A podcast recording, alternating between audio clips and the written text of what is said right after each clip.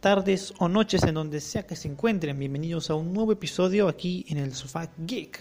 ¿Cómo han estado? Eh? Espero que muy bien, espero que todos tranquilos, en casa, algunos, algunos recién llegando del trabajo, algunos recién saliendo, bien yéndose a dormir, bien yéndose a a cualquier lugar que tengan que irse. Bienvenidos aquí a un nuevo episodio. Bueno, anteriormente habíamos hecho un episodio muy bueno, muy excelente, es el, los, el especial de Scott Pilgrim, que me encantó bastante, más bien acá mando un saludo a, a Darium y a su ideología, la ideología de Darium, y a Paco de la Friki Cueva, que tarde o temprano nos estaremos paseando por ahí también.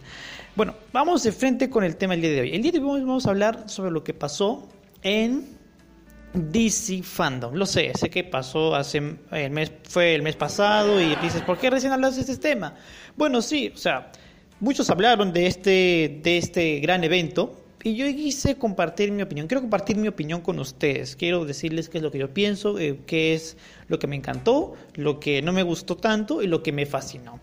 Así que vamos con el programa del día de hoy. Se llama DC Fandom, lo bueno, lo malo y lo genial. Exactamente.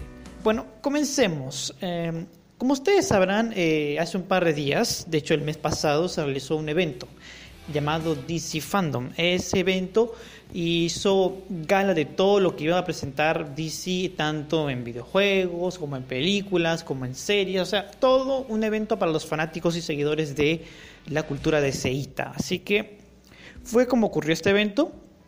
Efectivamente, eh, según lo dice la propia página de DC y Warner, eh, la, la recepción que tuvo el evento fue muy masiva, fue genial, fue extraordinario. O sea, no pensaron que iban a tener ese, ese recibimiento y algunas veces, eh, por bien, lo he podido leer en algunos, algunos comentarios de algunas de las personas que estuvieron en el evento virtual, eh, algunas veces la página se trababa y no podían tener mucha comunicación o no podían disfrutar de la, de la, del evento este, pues. Y, y muchos me decían, inclusive estaba leyendo comentarios de las transmisiones que hacían por vía Facebook o vía Twitch me decían que, la, que a veces no podían entrar a la página, que la página se sobresaturó. Bueno, yo les voy a contar cómo fue conmigo. Eh, yo llegué a DC Fandom, podría así decirlo, por medio de un amigo. Un amigo me avisó que iba a haber este evento. O sea, yo ya sabía con anticipación, pero solamente mi amigo me lo hizo recordar. Después eh, entré a la computadora, bueno, no fue una computadora, fue mi teléfono, porque bueno, soy pobre, así que... Así que en mi teléfono pude entrar a una página, y esta página me dio la transmisión, saben que, saben, digamos, un medio, ya saben, una página que te está transmitiendo la... la... Lo siento, pues soy pobre, lo siento, soy pobre. Bueno, esta página estaba transmitiendo y algunas veces se trababa la comunicación, pues. Y yo estaba como que, bueno, lo puedo aceptar, lo voy a aceptar porque, bueno, están haciendo un buen trabajo y aparte la página de DC a veces se sobrecargaba, se saturaba y no, no dejaba disfrutar bien la, la, la, la, como, o sea, la experiencia en sí. Después de esto, eh, me quedé genial, o sea, me, gustó bastante cómo manejaron el tema de las pautas, o sea, qué va después, qué va primero. Eh, también me, gustó mucho todo lo que es infraestructura, me, gustó bastante, sí. O sea, me gustó que no, dejaran muchos vacíos, que supieran qué es lo que seguía. Que ven que después de esto sigue esto, después de esto sigue lo otro y así. O sea, me gustó mucho la estructura de cómo te presentaron lo pactado y lo programado. Después, em, en lo que es transmisión, mm, sí, o sea, solamente el único defectito de la transmisión es que se cortaba a veces y no dejaba disfrutar bien la experiencia.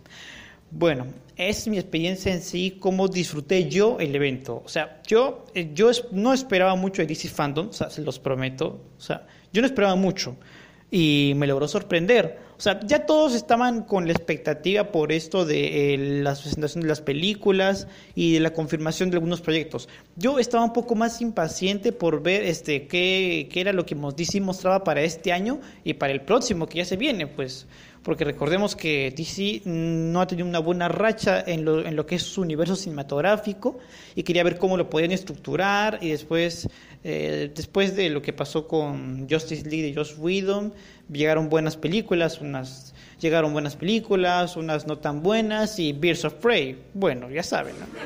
Ahora, este, ahora sí, ya, yendo al terreno de las películas, ya, vamos de frente a los paneles. El panel que empieza con esto de la presentación del DC Fandom fue el panel de Wonder Woman, Mujer Maravilla. Bueno, este panel comenzó hablando desde la directora Patty Jenkins y después invitaron a los demás chicos, saben, a, los, a los actores que están en la película. Está Pedro Pascal, Gal Gadot, Chris Pine, Robin Wright, uh, Kristen Wiig, perdón, Kristen Wiig, y los actores en sí que están a cargo de estar en la segunda película. El panel, lo bueno del panel es que sí... Eh, hubo mucho, eh, declararon muchas cosas, nos dieron, nos aumentaron el hype con respecto a sus a sus comentarios, a lo que iba a ver en la película, a lo que estaba, lo que estaba pactado para aparecer ahí. Después el tráiler, obviamente que todos esperábamos un segundo tráiler. El tráiler me gustó bastante, o sea, como, o sea, me gustó, no me impresionó, no me fascinó, no me encantó. Eh, siento que nos están contando mucho la historia, o sea, como que ya nos están, ya, yo para sí ya tengo la historia en la cabeza, pero solamente quiero saber, o sea, la, historia la tengo en la cabeza, pero con el trailer me han dado más curiosidad de cómo se van a desarrollar los hechos. Más allá de que ya sepa de qué va a tratar la película, quiero saber cómo se van a tratar estos hechos. Lo malo del panel, como les digo, es que dieron demasiada información, tanto de que ya me lo bajaron el hype un poquito y lo, lo feo, lo, lo feo lo feo es que a veces el panel aparecía como tres o cuatro veces en todo el DC Fandom. Yo decía, este, ok, ya hemos tenido demasiado de esto, eh, pero queremos más, queremos más cosas, queremos confirmación de, de, de, de, proyectos. Yo, yo, yo, a mí me encantan las películas de superhéroes y yo espero Mujer Maravilla, yo espero. Pero si me vas a estar con este panel sobresaturando, todo el tiempo ya me vas a quitar el hype ya me vas a quitar las ganas de verla. Pues eso es lo único que le puedo recomendar al panel de Mujer Maravilla. Tuvimos detalles, tuvimos la primera aparición de Kristen Wiig como Chita. Ah, salió genial, muy buena. Más este ah, en un panel Después de Mujer Maravilla estuvieron hablando con una chica que estuvo emprendiendo un proyecto con un cómic. Después el, presentaron el logo de los 80 años, 85 años de la Mujer Maravilla, algo así. Y después de eso no hubo más. Pero en sí me encantó todo lo que... La mayoría de las cosas me encantaron del panel. Lo malo es que lo sobresaturaron demasiado el panel. Tal vez porque como ya va a salir la película a estrenar, quiere cargarnos en la retina que no nos olvidemos de que esa película se va a estrenar este año. Esperemos. A no ser de que San COVID nos la retrase. Ahora vamos con el panel de The Sandman Universe. Han, ha, pasado de, ha pasado desapercibido este panel. ¿ah? Muchos no le han tomado la importancia de vida. Porque el universo de Sandman, o sea, The Sandman Universe es uno de los mejores cómics que he podido leer. Ah, trata mucho el tema de los sueños, la introspección, es, es genial. Una de las obras maestras Neil Gaiman, lamentablemente para mí pasó desapercibido. O sea, no veía gente ahí hablando, comentando de este proyecto que a mí me impacienta, a mí me impacienta, o sea, no es que diga de que Sandman Universe merece más atención que Justice League o Shazam o no, no, no, solamente que siento que debió, debieron tomarle la atención respectiva, ya que es una obra muy buena, es, o sea, si tú no has leído The Sandman Universe, te recomiendo que lo leas, en serio, es buenísima, es extraordinaria. Esta, esta obra, este cómic va a tener una adaptación, pero a modo de radionovela a modo, de, a modo radial o a modo de locución gracias a Netflix. Va a tener una adaptación solamente en voces. Va a estar, a ver, James McAvoy, em, em, muchos actores más van a estar, así que espérense, es que no me acuerdo muy bien los nombres, pues lo siento, lo siento. Van a estar muchos actores ahí, van a estar prestando sus voces a los personajes del universo de Sandman. Inclusive habló Neil Gaiman y habló algunos de los productores. Me dijeron sobre qué es lo que esperábamos de este proyecto y qué, iba a venir. Así que yo espero con ansias de Sandman Universe. Otro panel que también me sorprendió bastante fue el de Flash. Así, ah, con respecto a lo de Sandman Universe. Lo bueno del panel es que mostraron lo, debido. Lo malo del panel es que pasó desapercibido, como les digo. Y lo genial de este panel es que no lo van a hacer una adaptación live action. Esperaba yo más bien que respetaran la esencia de Sandman. Eso es lo bueno. Con respecto al panel de The Flash, nos mostraron a nos mostraron artes conceptuales de la película. Hay un arte conceptual de Flash corriendo con su traje, con un nuevo traje. Este traje va a tener como unas luces así resplandecientes. Y hay otro arte conceptual que nos mostraron que estaba Michael Keaton ahí, el Batman de Michael Keaton. dije, wow, yo me quedé sorprendido ahí. Eh, que vuelen los balazos. Ahí me quedé yo sorprendido. Después de eso, um, eh, habló el director Andy Muschietti junto con Erra Miller y estuvo también Barbara Muschietti, creo, ¿no? La, esposa de Andy Muschietti. Eh, en sí, hablaron y comentaron cosas de la película. Eh, vimos en, en, algunas partes del panel, vimos que Andy Muschietti hacía referencias a cómics en las películas en las que antes dirigió. Por ejemplo, en It, creo. Lo bueno de este panel es que no mostraron mucho. Yo esperaba que nos mostrara mucho en sí, porque recién el, proyecto recién está empezando. Lo malo de este panel es que, em, como les digo, es un panel que todavía tiene cosas no tan preparadas.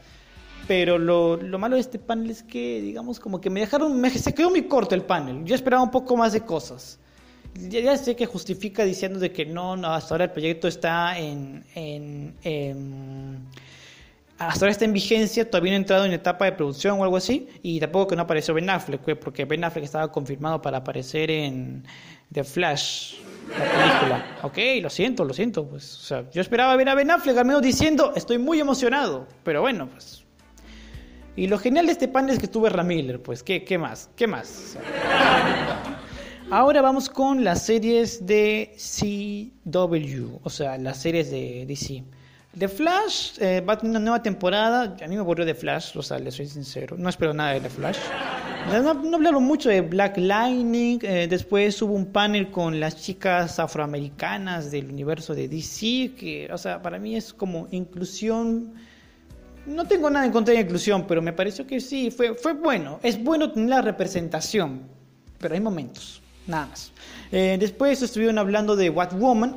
la actriz que iba a interpretar a la nueva Batwoman habló, respondió una pregunta de un seguidor, creo. Después, este, no vi mucho más de las series. ¿ah? ah, The Titans. The Titans, que no pertenece al universo CW, hablaron de que va a haber una tercera temporada, de que va a estar Barbara Gordon, va a estar Scarecrow, Espantapájaros, y va a estar Red Hood. Yo esperaba ver a Red Hood, ¿ah? de duda. Yo esperaba ver a Red Hood. O sea, yo me perdí la segunda temporada, pero voy a tratar de ver la segunda temporada para ponerme al día y la tercera ya pues emocionarme más. Ahora vamos con, a ver, el panel de Suicide Squad. Uf. Con el panel de Suicide Squad sí voy a explayarme demasiado, así que vamos a un ligero corte, así corte chiquitito y, y seguimos, ¿ya? Deme un momentito, ¿ya? Volvemos.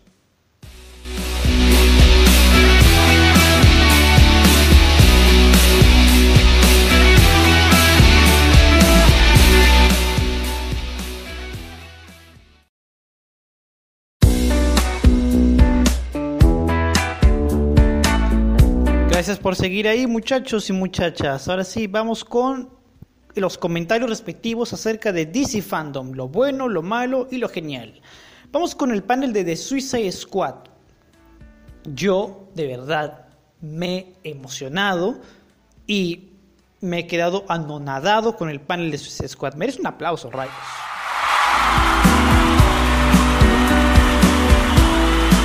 Así es como se debe presentar personajes. O sea, yo me emocioné, me emocioné muchísimo. ¿eh?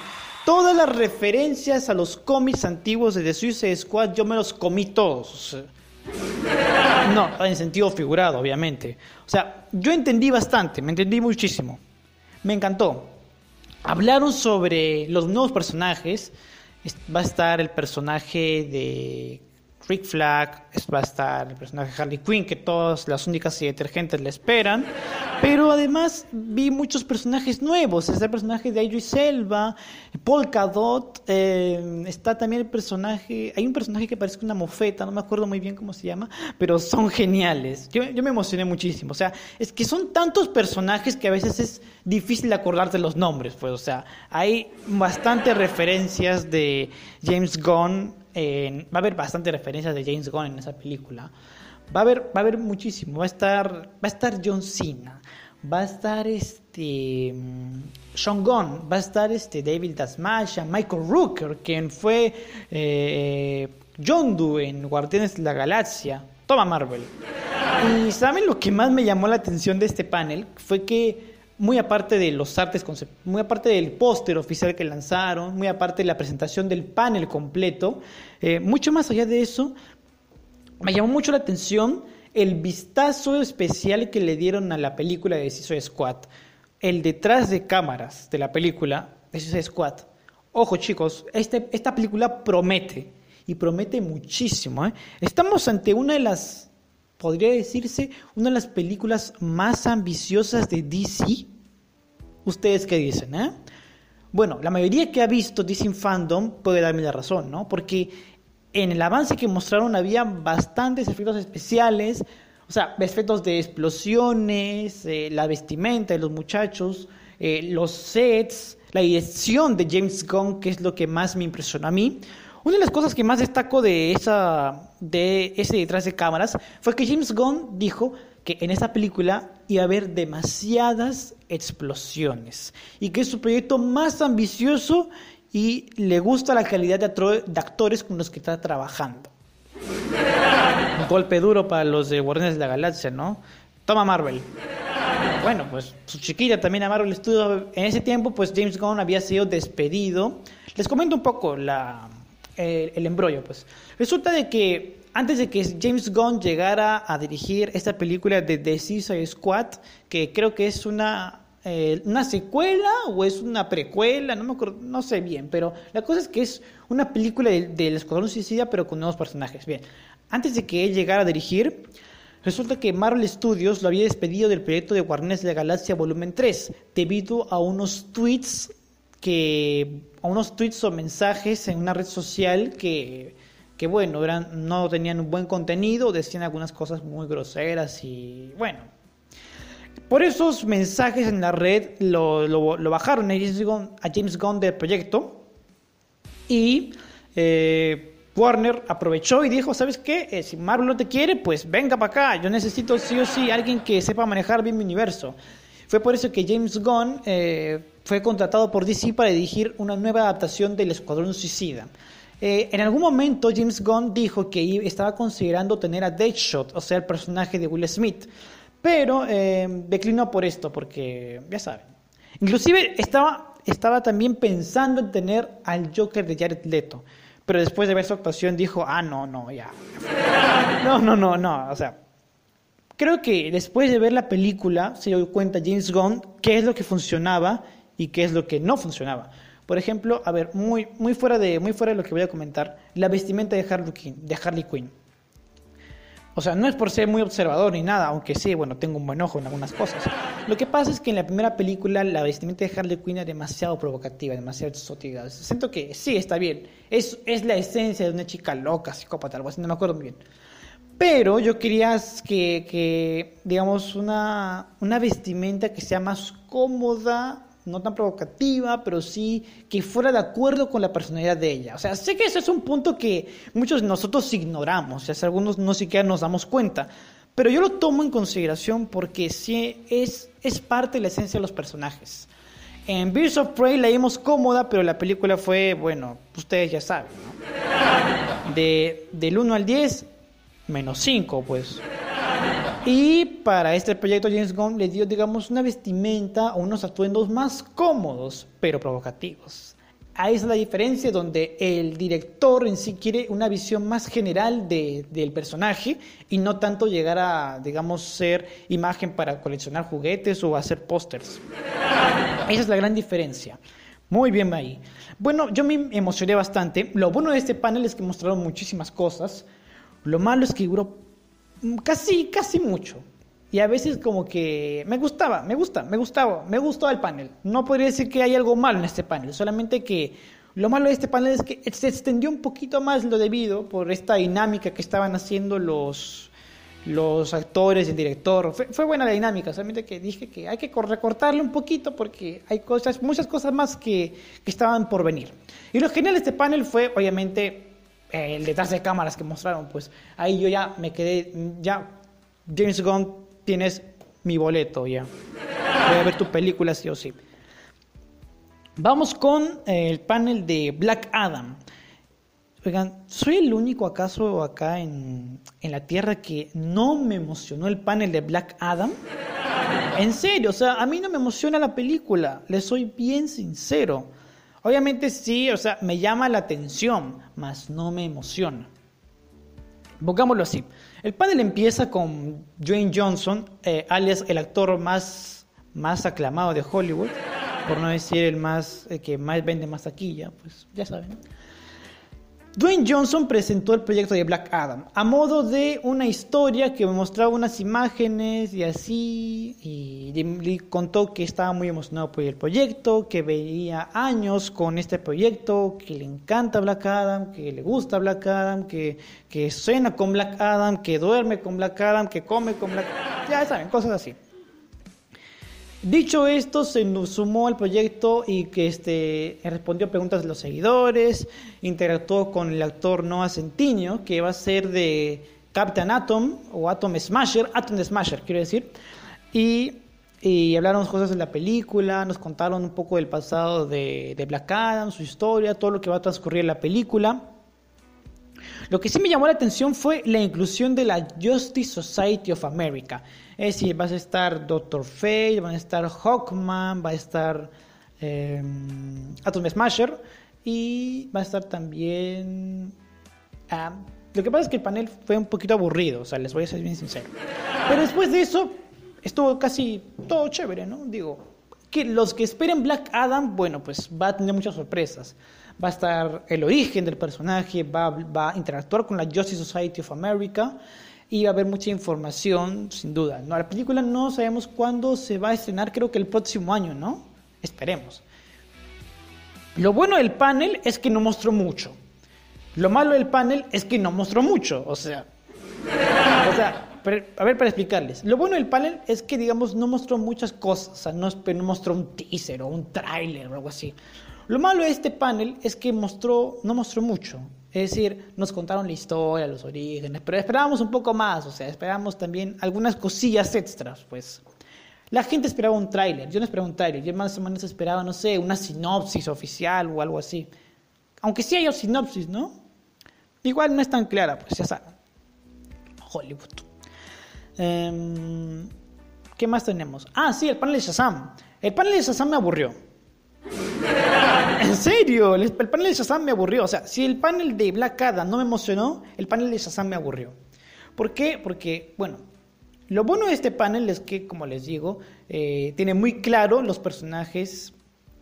Eh, nos mostraron mucho los personajes, cómo van, somos, están interactuando los actores, el director, o sea, hay, química es genial. Es buena esa parte. Lo malo es que eh, no mostraron mucho. Es más, no mostraron casi nada de lo que es eh, la, próxima película que van a lanzar.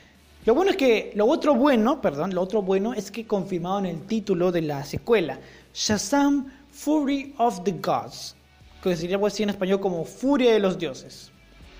Lo malo es que solamente mostraron un póster ahí todo, todo chafa ahí con los actores y, y una personita al medio, no sé. Lo genial de este panel bueno, fue la interacción de los actores nada más, porque después, em, bueno, pues no había mucho que decir. El panel de Aquaman, ese sí me... Ahí sí yo... No, no tengo nada más que decir. Lo que pasa es que el panel de Aquaman solamente contó con la presencia de Patrick Stewart, el rey Orm, quiero decir, en, o sea, el rey Orm en la película de Aquaman y director James Wan. Yo esperaba mínimo, no sé, un, un saludo de, de Jason Momoa, un saludo de Amber Heard que estaba en el juicio, no sé. Pero nada, nada de eso pasó. Solamente hablaron detalles de la película, que la película de, de perdón, Aquaman, que en el panel de Shazam, lo siento, perdón. En el panel que, que la película de Aquaman 2 va a haber mucho, va a haber repercusiones de las anteriores películas. Dijeron que también íbamos a tener, digamos, este, eh, más interacciones entre los personajes, más desarrollo. ¿Veis? El personaje de Arthur va a tener desarrollo genial. El actor, eh, el actor, inclusive Patrick Stewart, estuvimos viendo su rutina de ejercicios para hacer de Orm. Y nada más. Nada más.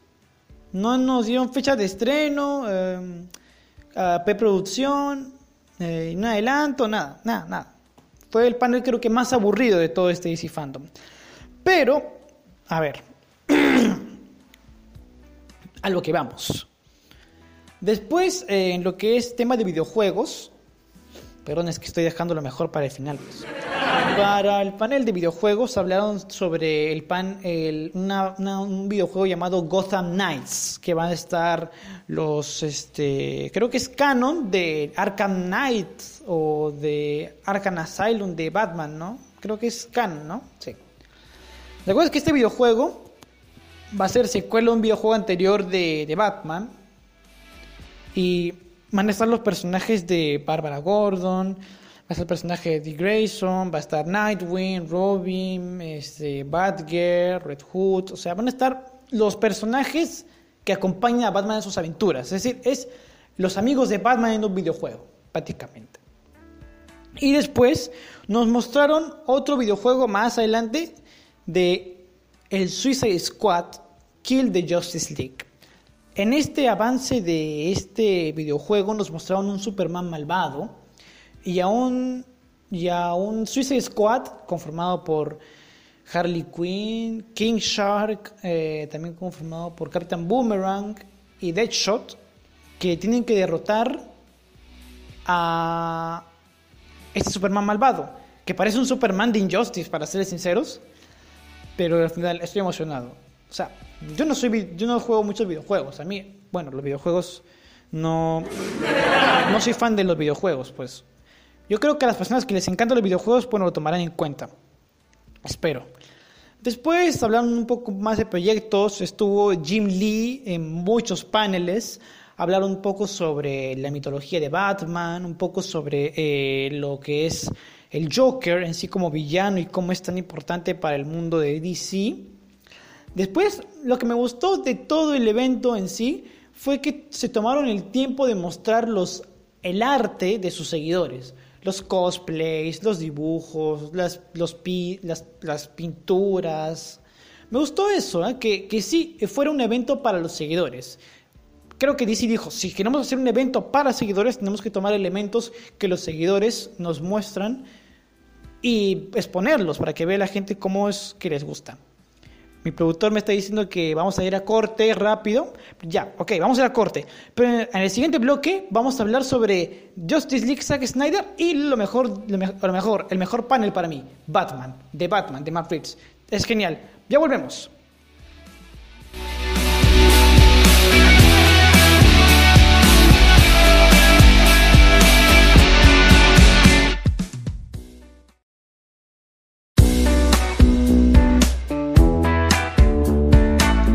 Ya estamos en la parte final de este programa especial por el DC Fandom, ¿eh? ¿Qué tal le están pasando, eh? ¿Bien? Espero que no estén tan aburridos, ¿eh? Ese escucharme hablar como más de 30 minutos puede ser aburrido, pero trato de hacerlo lo más entretenido posible para ti, para que te diviertas y al mismo tiempo te informes. Eso no fue gracioso, chicos, en serio, eso no fue gracioso. Volvemos. Justice League Zack Snyder, el panel más esperado creo yo, por todos los seguidores. ¿Qué les puedo decir yo? A ver, em, yo cuando me enteré que el panel iba a estar ahí, tenía que estar ahí sí o sí. Aseguré, me aseguré de que la persona que estaba haciendo la transmisión no se trabara su, su, su internet para yo poder disfrutar del panel. Pues. El panel empezó con Zack Snyder hablando sobre lo importante que fue la perseverancia de los seguidores en sí en el proyecto y me gustó bastante eso, que Zack Snyder rescate lo que los seguidores, por casi cuatro años, ojo, por casi tres años, hicieron para que el corte del director pudiera salir a la luz. Yo cuando me dijeron de que el corte de Zack Snyder iba a salir, inclusive lo comunicamos acá en el programa, en el Sofa Geek.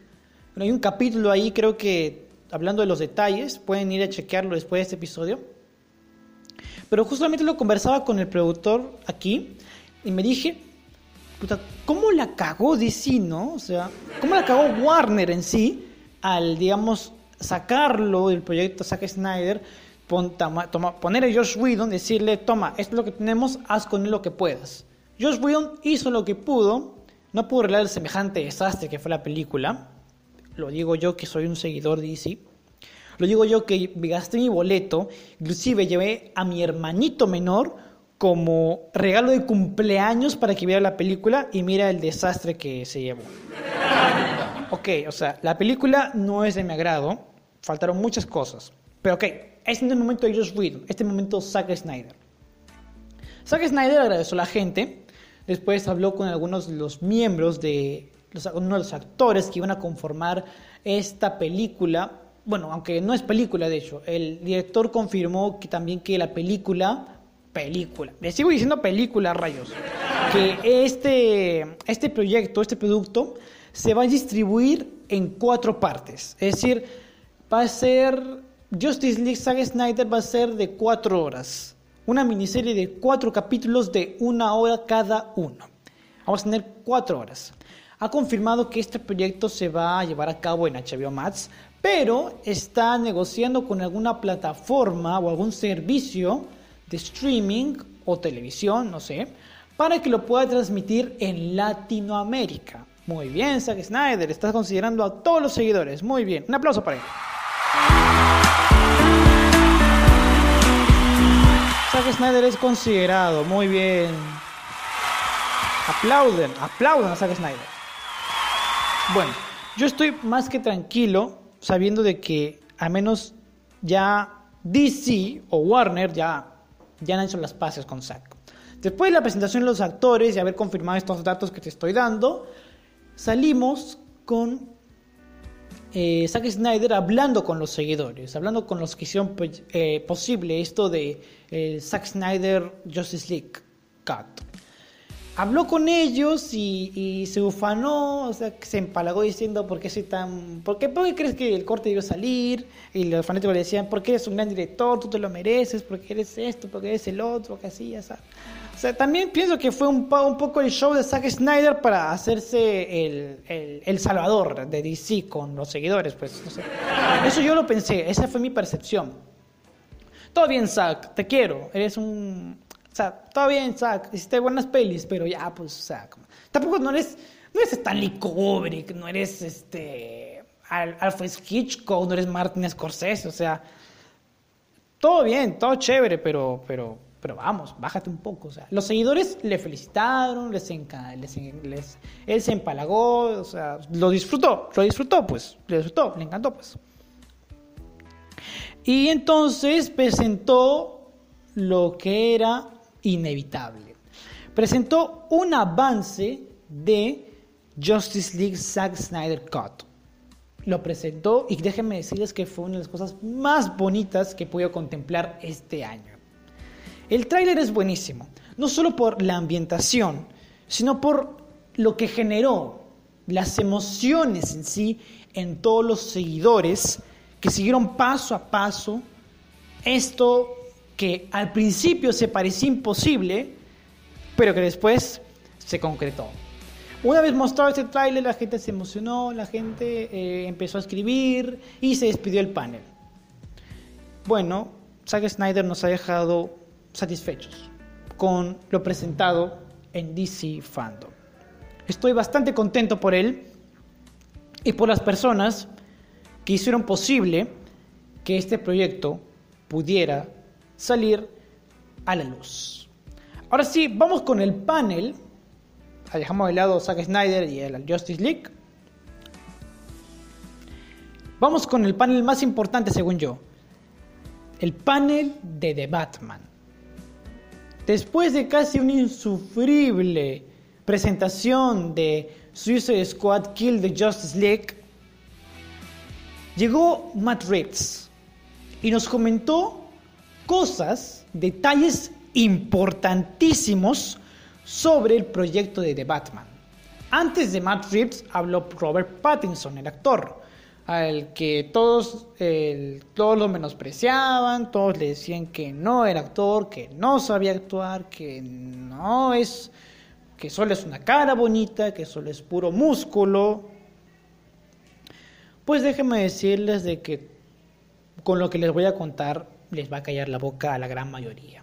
A mí me cayó, a mí me cayó la boca. Y por eso es que estoy más que sorprendido. Después de hablar y comentar detalles sobre su preparación como Batman, llega Matt Reeves y comenta cosas sobre el proyecto. Comenta lo emocionado, a mí me gustó esto, ¿ah? lo emocionado de Matt Reeves al contar cómo es que se llevó a cabo el proyecto, cómo es que se inspiró en algunas cosas para crear a esta visión del hombre murciélago, cómo es que eh, pudo eh, interactuar con algunos directores, tomar referencias. A mí lo que más me gustó también de, este, de esta presentación del cómic de, de, cómic, digo, de, de, Batman, la película, fue una referencia a un cómic que muchos no lo notaron, pero yo sí. Él hizo referencia a un cómic llamado Batman Ego. Este cómic eh, em, eh, se trata brevemente, les voy a contar. Eh, Bruce Wayne, después de perder a sus padres, se convierte en Batman, como ustedes ya saben, pero este Batman es un aprendiz. Apenas tiene muy poco tiempo como, como luchando contra el crimen, pues. Resulta que este Batman está persiguiendo a un secuaz, a un villano. Este villano se mata. Después, Bruce Wayne se cuestiona en la baticueva sobre si debe seguir siendo Batman. Llega a una conclusión de que ya no puede seguir con la presión y deja la máscara. Cuando de pronto pasa eso, en la computadora de la baticueva se presenta una sombra. Y esa sombra le indica que no debe dejar de ser un murciélago, que son sus temores y bla, bla, bla. Cosas filosóficas. Lo que me encantó es que tomó esas referencias y creo que las vamos a ver en, la película en sí. Después de ya mucho bla, bla, bla, mucho bla, bla, bla de este director, de cómo nos contaba emocionado su visión, su compromiso con la película y respondiendo preguntas de los seguidores, llegó el tan ansiado tráiler de The Batman.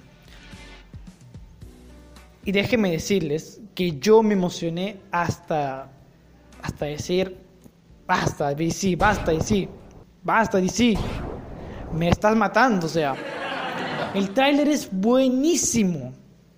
¿Y saben qué es lo que más destaco de este tráiler? Que dieron este vistazo especial con apenas el 40% de la película ya hecha. Eso sí es digno de aplaudir. O sea, ellos te mostraron lo que tenían por el momento a todos los seguidores y les encantó. Destaco cosas del tráiler. Uno, la actuación de Robert Pattinson. Dos, la actuación de Jeffrey Wright, que creo que Jeffrey Wright va a estar a la altura de un buen James Gordon. Todo este misticismo, este, este, este misterio sobre el villano que va a rodear de Batman, la presencia de Zoe Kravitz como Catwoman, un aprendiz, pero lo que más me llamó la atención fue la presencia de Colin Farrell como el pingüino. En sí, eh, oye, el huevón estaba irreconocible, te lo juro. Yo no sabía que él era Colin Farrell.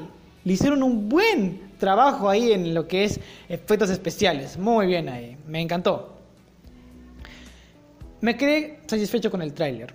El vistazo es espectacular. Robert Pattinson me cayó la boca. Y creo que va a interpretar a un buen Batman. Tal vez no el mejor Batman de la historia, porque de lejos para mí personalmente es el de, es el de Ben Affleck. Personalmente, oigan, no soy, team, no soy Team Batfleck, solamente digo de que él es mucho más apegado a un Bruce Wayne, es lo más, lo más cercano que tenemos a, a un verdadero Bruce Wayne. Este Robert Pattinson creo que va a ser una visión de un Batman mucho más, mucho más este, alivín, mucho más, no tan veterano, mucho más joven.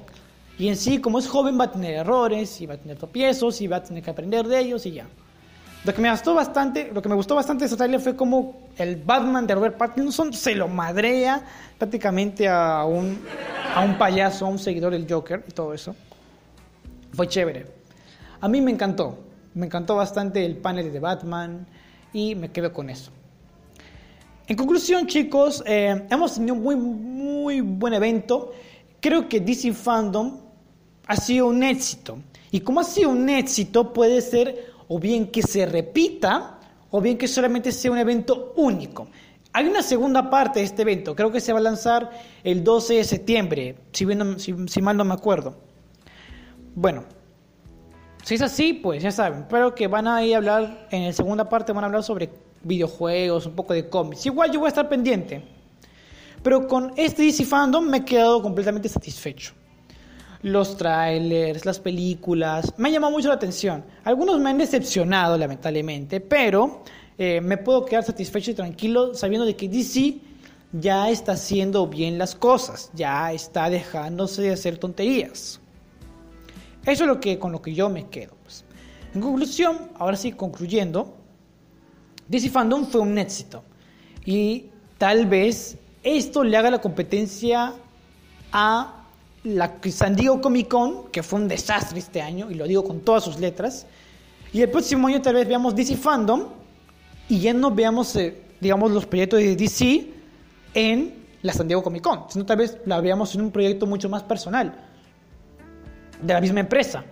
Digo, a la empresa le conviene tener un evento propio y recaudar de ese, de, de ese evento que tengan, pues digo, es conveniente para la empresa.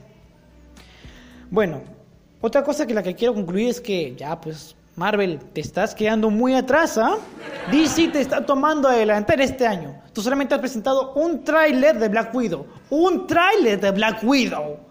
No me puedo quedar satisfecho con un tráiler de Black Widow. Vamos Marvel, ponte las pilas. Quiero ver algo este fin de año. Perdónme que me ponga así, pero es que ya pues. Bueno, cerramos con broche. Cerramos esta transmisión. Bueno, espero que les haya gustado este episodio. La verdad es que yo estoy muy emocionado bastante con todo esto que va a pasar con DC y todo eso. Dime a mí en los comentarios, dime cuál fue el panel que más te gustó, que más te encantó y cuál proyecto o película esperas más. Nos vemos en el próximo episodio que va a ser espectacular. Bye.